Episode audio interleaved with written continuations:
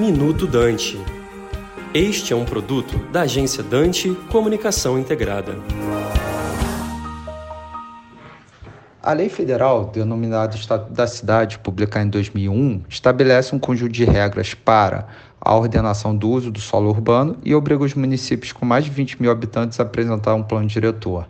Em tese, esse plano diretor é elaborado com a participação da sociedade, gerando o pacto social que define os, os instrumentos de planejamento urbano para reorganizar os espaços da cidade e garantir a melhoria da qualidade de vida da população. Nesse sentido, no município de São Paulo, teve a publicação de uma lei que realizou a revisão intermediária do Plano Diretor Estratégico de São Paulo.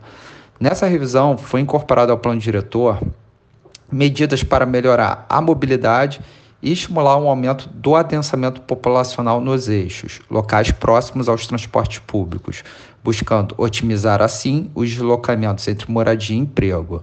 Além disso, o plano diretor está mais sintonizado com as questões de combate às mudanças climáticas, além de também considerar o marco legal do saneamento básico em seu texto.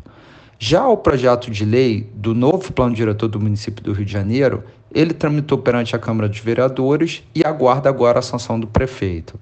Nesse novo modelo, foram criados instrumentos para ajudar o Rio de Janeiro a recuperar os imóveis, como, por exemplo, a outorga onerosa de construir, que permite às incorporadoras construírem mais do que o coeficiente básico de construção, além de possibilitar mais investimentos para o fundo de habitação e moradias de interesse social, como as comunidades carentes. Além disso, ele também mudou o, o zoneamento da cidade, sendo que agora são sete macrozonas ao invés de quatro macrozonas. Tudo isso para alcançar em conjunto com a sociedade o desenvolvimento econômico de forma mais sustentável do Rio de Janeiro. Aqui é o Wallace Wu, advogado do Kincaid Mendes Viana, para o Minuto Dante. Você acabou de ouvir Minuto Dante, um produto da agência Dante Comunicação Integrada.